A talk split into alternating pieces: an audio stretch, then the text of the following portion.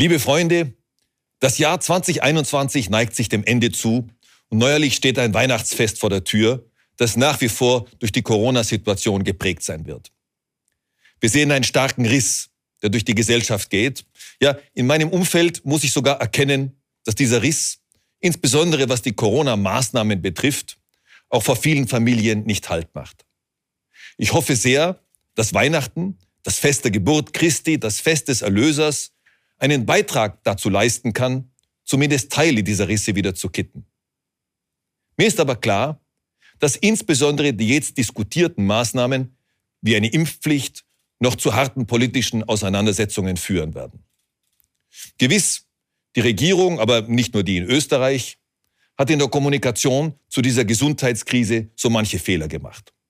Das muss man kritisieren und damit gleichzeitig den Vorschlag verbinden, doch von Message Control zu solider Information zu kommen. Das bedeutet auch, das langfristige Ziel der Überwindung der Gesundheitskrise in den Fokus zu rücken und nicht den Termin der nächsten Pressekonferenz. Für mich war es selbstverständlich, mich impfen zu lassen. Es ist bekannt, dass ich durch meine Tätigkeit immer wieder in verschiedene Regionen dieser Erde unterwegs bin, in denen es ganz unterschiedliche Krankheiten gibt, die wir hier in Europa nicht kennen. Es ist also selbstverständlich, dass man sich da impfen lässt. Wir haben das Glück, in einer hochentwickelten Zivilisation zu leben, in der Wissenschaft und Forschung dazu beitragen, Krankheit zumindest unter Kontrolle zu bringen. Es geht aber nicht nur bei der Gesundheitskrise um langfristige Ziele, sondern auch in der Politik. Im nächsten Jahr wird die Paneuropa-Union 100 Jahre alt. Und zum Jubiläumskongress vom 17. bis 20. November 2022 in Wien darf ich Sie jetzt schon einladen.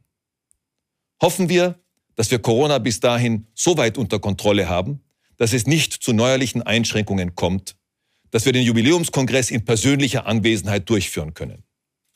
Wir sind jedenfalls optimistisch und arbeiten an einem echten Kongress.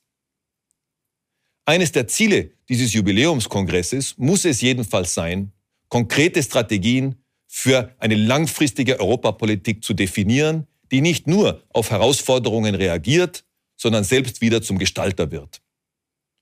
Dazu müssen wir auch den Kampf um die Seele Europas, um die Identität Europas wieder aufnehmen. Und dazu werde ich in der Rede zur Zukunft Europas am 11. Jänner 2022 Stellung beziehen.